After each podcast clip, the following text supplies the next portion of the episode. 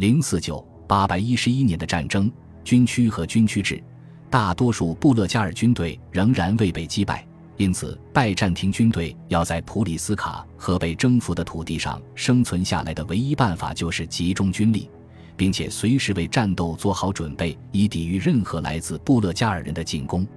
但是，占领部队很难抵挡可以肆意抢劫的诱惑而保持战备状态。在任何情况下，这样的选择在战略上都是非常危险的，因为帝国除了布勒加尔人之外还有其他敌人。当未被内战分裂时，阿拉伯穆斯林首当其冲，因为在此事件中，尼克弗罗斯未能弥补他在军区战略上所犯的根本错误。那些装备着自制武器。没有受过训练的可怜士兵们，跟最精良的军区部队并无二致，无论战略上还是操作上，都被克鲁姆的布勒加尔人所击败。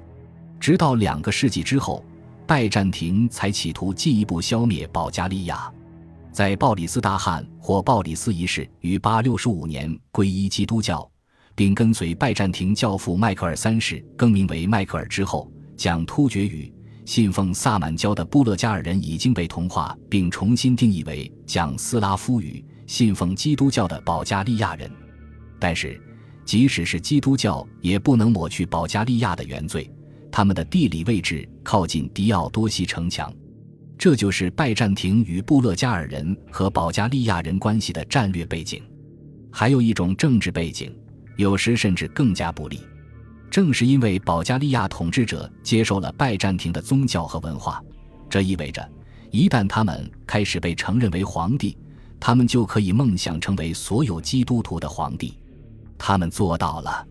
礼仪之书中记载了关于保加利亚叙述礼仪的转变：从上帝所指派的保加利亚执政官，到君士坦丁和罗曼诺斯虔诚的独裁者，基督徒们的罗马皇帝。以上帝的名义向我们渴望的圣子主啊，保加利亚的巴塞勒斯，升级保加利亚统治者的头衔，并非出于帝国的自愿，那是在九百一十三年，在多年成功的进行军事扩张之后，突厥布勒加尔人的可汗和第一代基督徒塞蒙一世的后裔，直到那时仍旧是拜占庭的另一个执政官或王公。被牧首尼古拉斯一世在布拉查纳皇宫里加冕为巴塞勒斯。我们十一世纪的资料来源是具有高级官衔的西里茨，他作为皇宫主管，提供了一个极为官方的叙述版本。布勒加尔人的统治者塞蒙以重兵入侵罗马帝国的领土，逼近首都，盘踞于布拉查纳宫和金门之间。他自是能够轻易占领，但是当他意识到城墙之坚固，守卫之众多，以及他们需要大量的投石器和射箭工具才能攻破的时候，他就放弃了，转而要求签订和平条约。当他到来的时候，主教和摄政者带着皇帝来到了布拉查纳宫，与他进行了长时间的协商。当合适的人质被交时，塞蒙被带到了与皇帝共进晚餐的宫殿，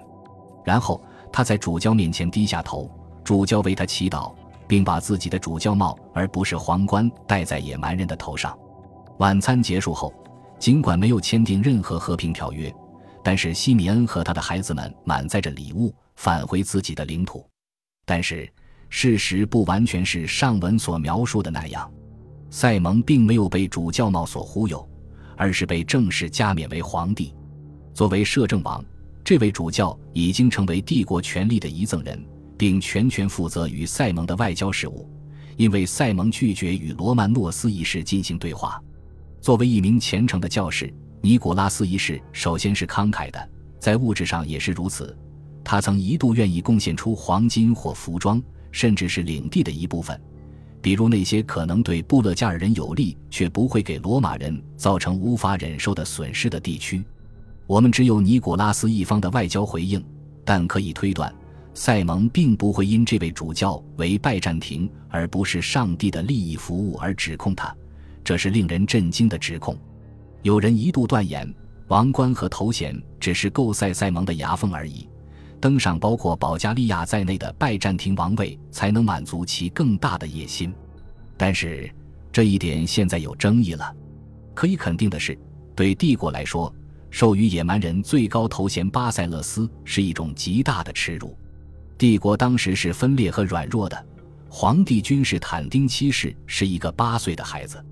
而他意志坚强的母亲佐伊卡尔伯诺普西娜被驱逐出皇宫。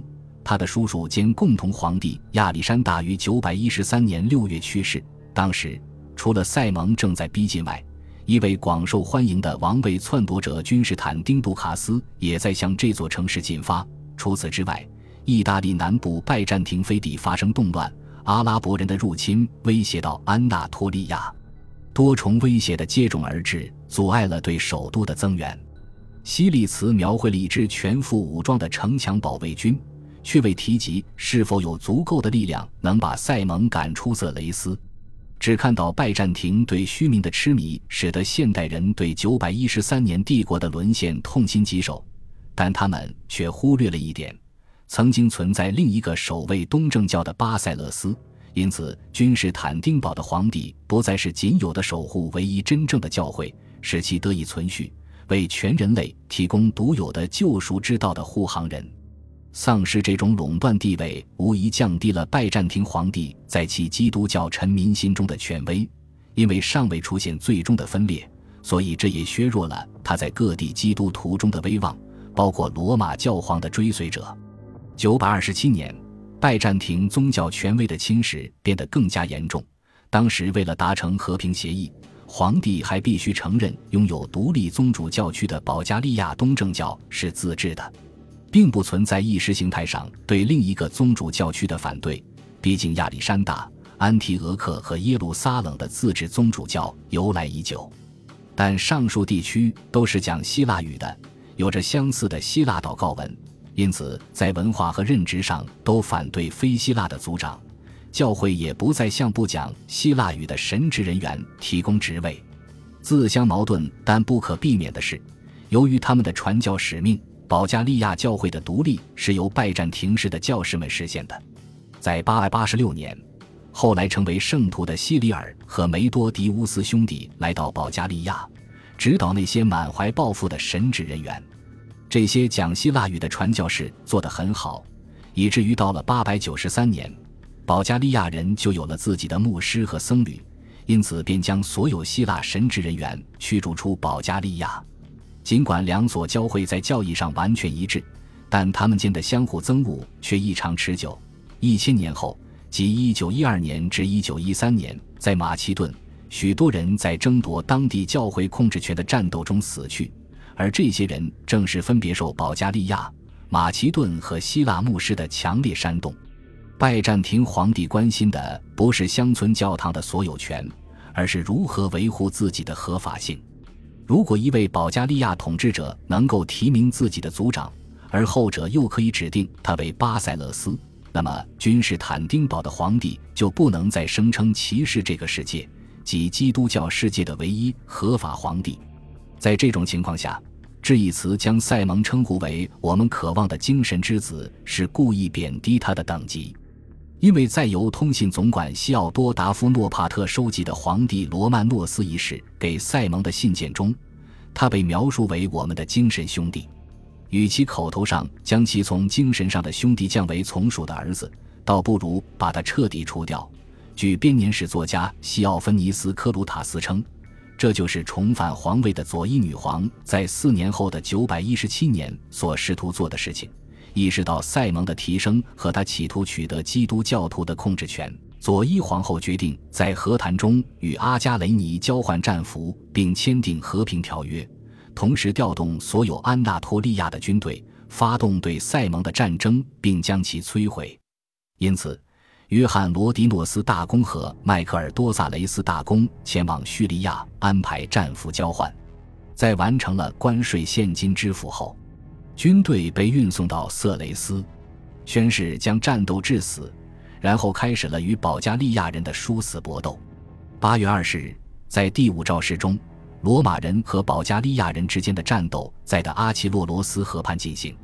因为上帝的判决是深不可测的。罗马人被彻底打败了，他们仓促的逃窜不时伴随着可怕的叫喊声，因为有些人被战友践踏，另一些人则被敌人杀死。那是多年未见的惨烈屠杀。保加利亚国的毁灭要等到下个世纪了。本集播放完毕，感谢您的收听，喜欢请订阅加关注，主页有更多精彩内容。